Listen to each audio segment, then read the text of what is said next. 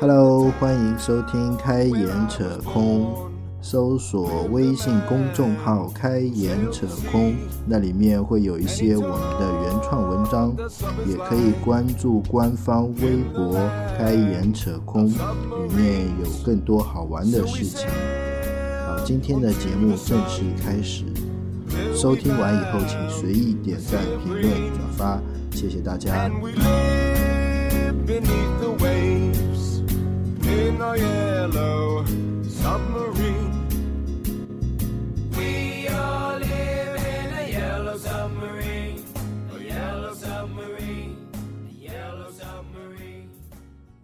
就是还是从刚才那个话题啊，就是从我们这种角度来说啊，我们辩论辩论能想清楚的，对不对？到底应该做什么，或者说先做什么？但是我感觉这种传统的或者说升级的那一方的上层领导不一定想得通，就他有可能说，哎，这个我也要，那个我也要，你最好是什么都能做。这种情况，我个人认为碰到的那个会比较多。我我觉得不是，是因为他们，我觉得啊，他们知道做什么东西能赚钱，但是因为做起来太难，嗯。需要的时间太长，嗯，所以不符合经济犯罪学，就是 又他们他们肯定会选择那些看起来短，然后可能会见效，嗯。然后就是像赌注一样嘛，资本啊资本的赌注一样嘛，他们就以这个来驱动，然后他们要的其实是一个金融游戏，他们要的不是一个实业游戏。嗯。就是如果我们说创业、做生意、做买卖，嗯。和做企业，理论上应该是一件事情，嗯，但是现在的情况是不是一件事情，嗯。对不对？嗯。就是做企业，有可能是脚踏实地的去做，嗯。不管是厂工厂啊，嗯。还是产业啊怎么样。嗯。然后做生意，你有可能很讲究信用，嗯嗯。但是现在就出现了创业跟这两个是没有关系的，嗯。就是创业就变成了一个玩金融游戏的这么一个。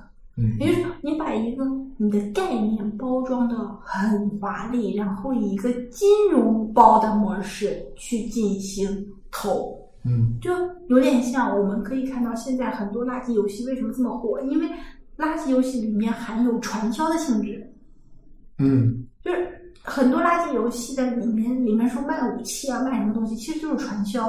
嗯那它就有传销性质之后，它就容易被把别人洗脑，之后它就变成了一个传销品。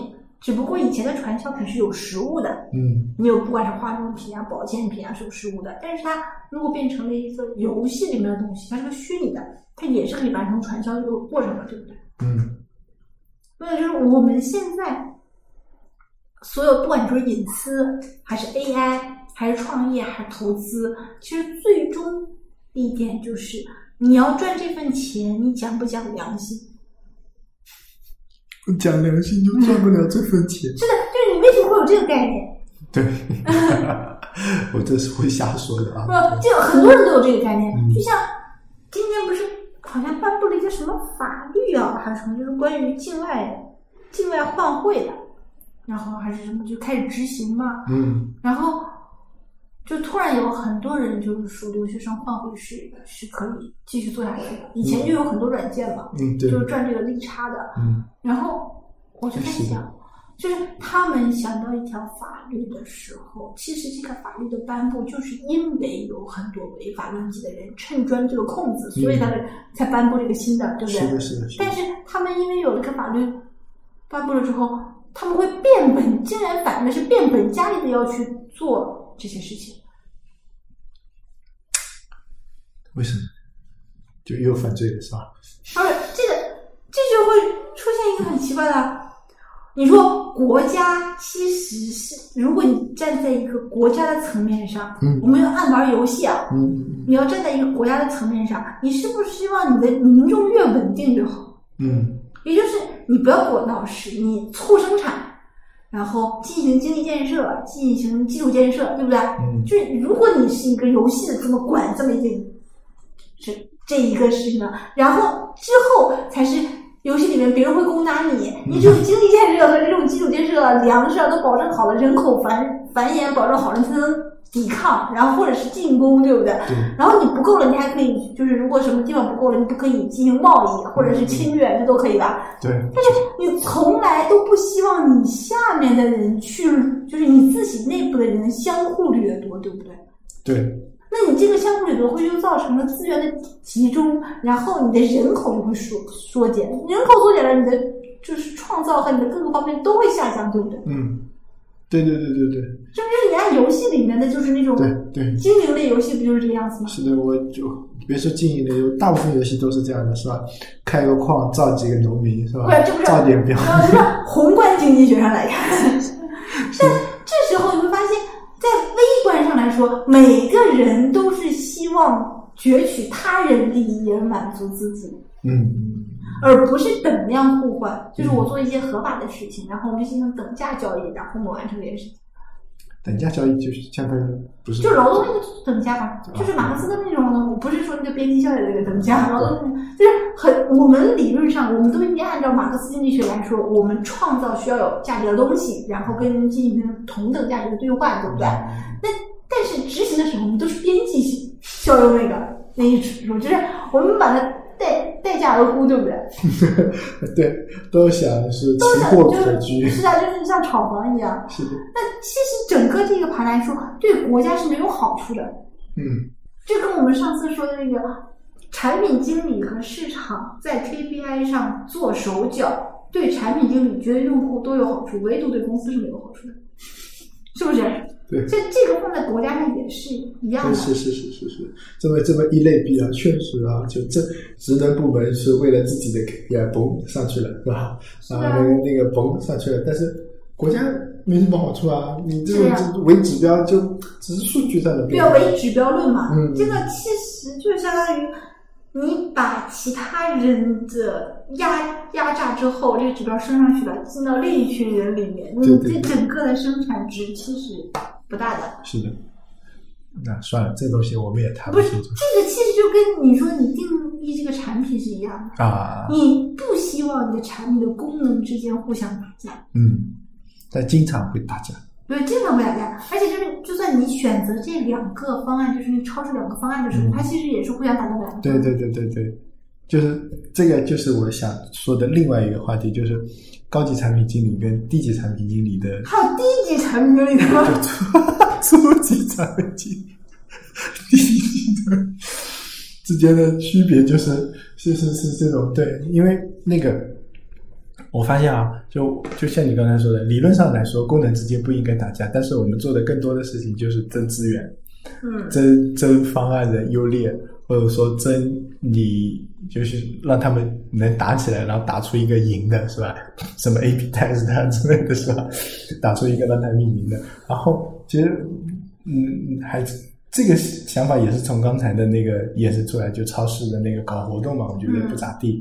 然后我老婆就说：“哎，这就是什么呃，有经验跟我就跟她说，我说这就是有经验跟没经验的区别。”就是，但是我后来又在想啊，就是除了经验这个东西能区分高级跟初级啊，不是不是高级跟初级以外，还有什么东西能区分高级跟初级吗？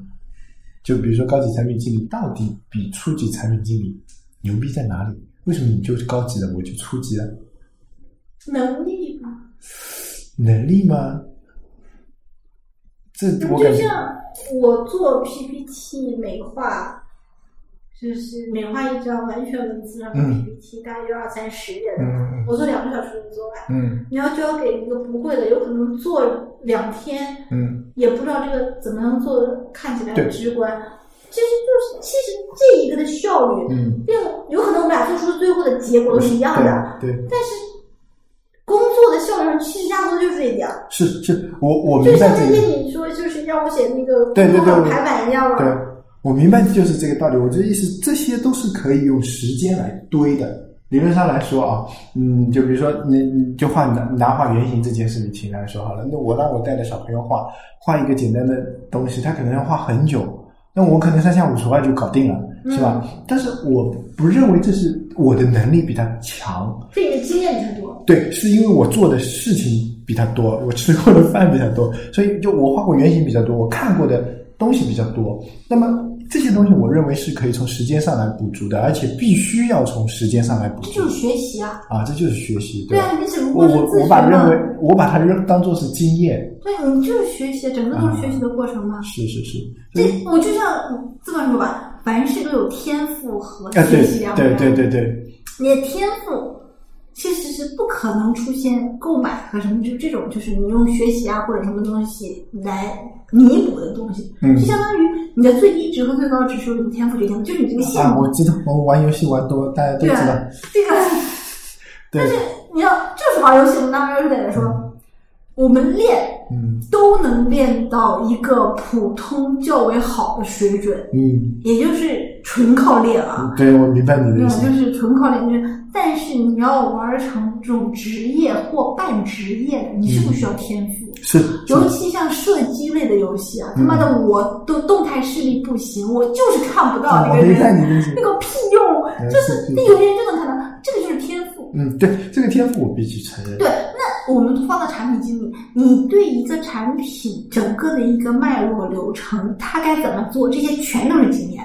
对，这些全都是经对验，而且是可以学习的是的经验。，但是你一看这个产品能不能成，啊，这是天赋，其实是天赋。我明白你的意思就。是对，那不是说它这个逻辑里面你你不去疏导它，啊，是是，我知道，这我知道。就有的时候产品放在你的面前，嗯你把它直觉对直觉上，但你这有经验的一部分了。嗯，这是对。对，但是你这个纯直觉的部分其实就是天赋。哦，我明白，就是你看，同样的是开发，嗯为什么开发就分辨有很多开发是分辨不出来这些产品哪一个呢是一个爆点产品，哪一个不是爆点产品？嗯那我们跟开发接触产品的时间差不多的，对不对？嗯那为什么很多愿意做产品经理的人，或者是有产品经理这种想法的人，一下子就能看出哪个是爆点？对对对对。这个其实就是天赋，而而且这个爆点有可能跟以前的任何东西都不是相相相近的。是是，这这就是那个那种那个理论，就是就假设一个普通的人和一个有天赋的人，就是我们就相当于我们玩游戏的时候，哎，这个是一个极品的宠物，这是一个普通的宠物，是吧？你普通的宠物抓过来，它可能成长上限是在那边，嗯。但是这个极品的宠物成长上限可能会非常高，但它们两个起始的等级或者说力力量是一样的，但是就比如说我现在抓了一只什么十级的，哎，可能这个有天赋的人五级的时候就能达到他十级的这个概念，但那个十级的就是普通嘛，就是有些天赋啊、嗯是可以通过时间。或者说可以通过经验来弥补的，就包括刚才你说的，我看他成不成。其实你做多了，你就能知道他到底会不会成，嗯是吧？那至于正不正确，这个另说啊。但是有些人就是直觉非常厉害，就觉得这个肯定能成，或者说往这个方向就能成。就除了这种，我我有一点嗯就是钻牛角尖的感觉，嗯我个人就觉得，那除了这种，比如说这种这种以外，就是高级跟初级的差别在哪里嘛？就是我我当初想过，就是他画的原型跟我画的原型，虽然看上去是一样的，但是理论上是不一样的。是的，就是我可以说是叫产品架构，或者是叫产品设计，嗯。它那个就叫原型，嗯。因为它是可能是基于当下的，我是基于基于很多经验汇总，包括以后要怎么做，我可能已经在这个原型还是经验。对，所以我就觉得归根结底还是经验。难道就只有说从初级熬到高级，只能是有经验吗？只是说一个有天赋的人可能只需要一到三年，或者说三年的经验；没有天赋的可能要用五年。这有点像 KPI 了，就是我们没有去定量它。嗯就像你说，我现在去申请高级产品经理也是可以的，哎，没问题，这个活都是能做。那为什么我现在还去做运营的活，我没有去做高级产品经理的活？就是应该产品增加了啊，算了，就这样啊，不是，不是，其实是这个样子的。嗯啊，我我跟你讲一件事情，就是你初级的产品经理，嗯你看产品的时候看的是产品本身；当你是身为一个高级产品经理的时候，你看的是一个产品的生态。嗯就是高级产品经理，就是所谓的我们以前是微观中的微观，你让我设计这个功能，我就设计这个功能好了。嗯但是如果高级产品经理的的情况，它设计这个功能，它是放在整个生态链上去设计的，就是整个这个功能在所有的功能上的这么一个东西。嗯嗯嗯嗯那这个并不是经验了，这个就是你已经化成你的一个就所谓思想体系的概念。对对对，这就是我想说的，就是高级产品经理跟初级产品经理的唯一的区别啊，就如果抛开经验的话，我呃，你说说说实话，就是各种东西加成的话，其实就是一个思思维方式，或者说他自己的做产品的一个方法论。嗯，就是如果你没有形成自己的说，就那天你说我的你们什么价值观、什么世界观，就没有你是形成自己的产品观，那你可能就永远还是一个初级的。可以要高级的价格呀。啊，你这这这大力说，对，就是就就高级或者说专家或者说他做事是有一套的，就是他不管是做哪个行业，做产品这一块他是不用怕的，唯一要补足的可能就是行业知识。那么行业知识一旦输入了以后，他就可以把这个东西嘟给搞定了。但初级的就是初级的就是你不管从哪个输入，它就是碰运气的成分可能会更多一点那你说。这个有没有可能就变成经验主义？我觉得经验可能真的是占满大一部分的。那天赋这个是大家求不来的，是不是？那有可能就是说，呃，我的天赋可能是在做这一类产品上，你的天赋可能是在做那一类产品上。那大家求不来的，我我又不可能说，那你尽量，要么你尽量找工作，找你跟你天赋相吻合的，是吧？那也也不一定有这么好的运气，是吧？那你就要知道。那么，当你的天赋跟你的那个匹配不不一样，就像我在玩的这个游戏一样，每个人都有什么打工有这种属性的，他什么做食物的属性是十，什么交通的属性是三，然后什么那个消费的属性是一。那我尽量把这个食物食的这个属性让他去那个做食物的那个店里打工，那他产出的金币也会高，然后他的那个他会他的那个后面会有一个笑脸，就说明这个人打工也比较开心。那我不可能把它放到一那边去，价值又产生了低，是吧？但是有时候你也没办法，是吧？那这个就是经济学。对 对，这这就是天赋。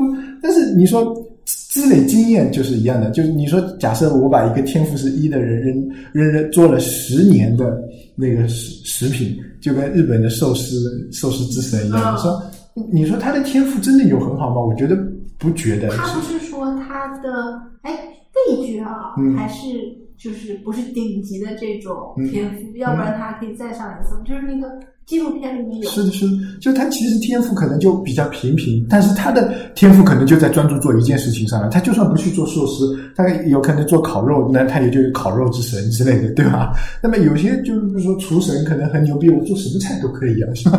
我管你是寿司，可能寿司我做做没你什么好吃，但是也不会差你到哪里。但是我做别的菜，我全都能打败你之类的，对吧这？个就好像不是以前有个说法嘛，就是如果你在一个方面有成就，你如果去做另一件事情，你也容易对对对。达到一般人达不到的成就，就是因为你已经有这种成功的经验，对它这个就是所谓的体系嘛，你做事情的这个体就系，一点通点点，通，或者是你本身的这种这种人格的这个方向，就是利于成功型的。是的，是的，所以所以网网上也也也有些小朋友问我啊，就是说，哎，怎么就是包括很多招聘信息里面，我也看到，就是说要对产品有感觉，什么，然后有那个英文单词嘛，反正我也不会念英语很烂，这要对产品有感觉。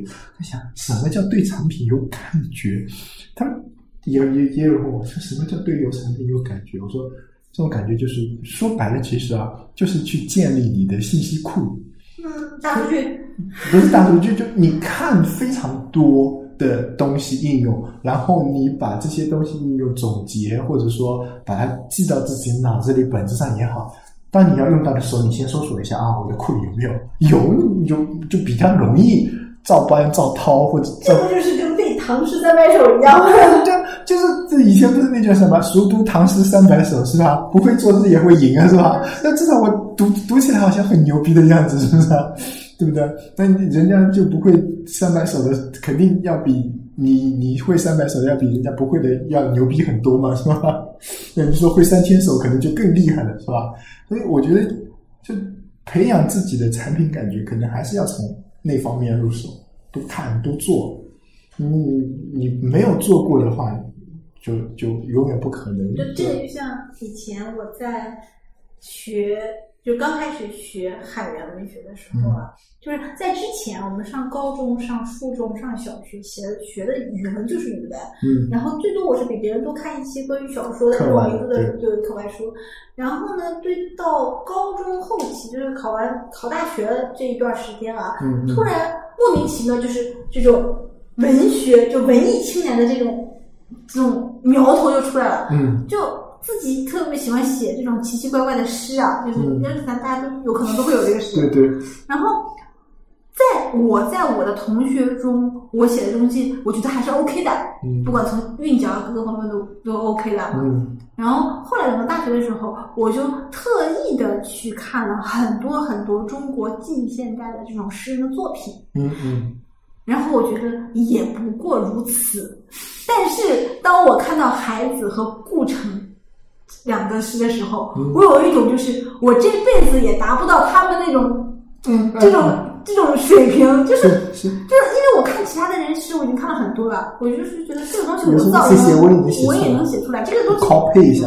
不是 copy，就是就模仿。凭凭我自己的文学能力，我觉得这一些人的东西我也能写。嗯但是我当看到孩子和顾城的诗的时候，我就深深的意识到，不行，我这辈子也写不出来这种东西。是就是这种，就就是有可能你有更像什么呢？就是我以前看诗词的时候，你你会看到有一些就是不管李白、杜甫啊什么这些，因为他们都在同一个层面太高了。嗯嗯就是你这一辈子达不到那么多人的成就，嗯你也就不介意了，是不是？嗯，但是你在整个成就是可以你可触及的成就内，嗯嗯你已经觉得你跟其一些人差不多了，但是你突然看到你完全无法达到的这种东西，你会认命的，你就的确是达不到，嗯，对，就这种感觉，这就是天赋，就是前面就是努力。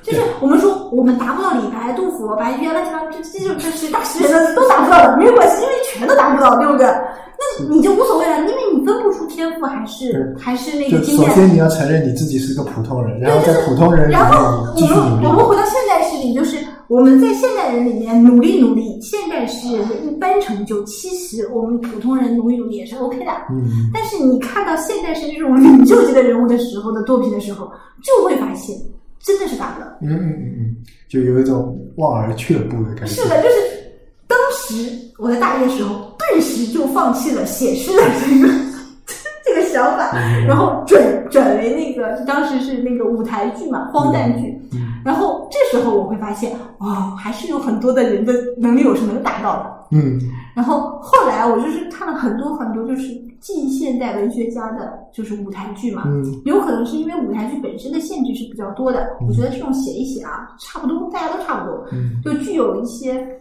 政治色彩在里面，嗯或者是具有一些个人的思想在里面，会很不错嘛。嗯然后后来我去读了欧洲，就是就是俄国文学里面的一些舞台剧，嗯然后又让我想起了放弃的这个想法，就是不行，真的达不到。就是虽算然了，你能不能看一些低级的？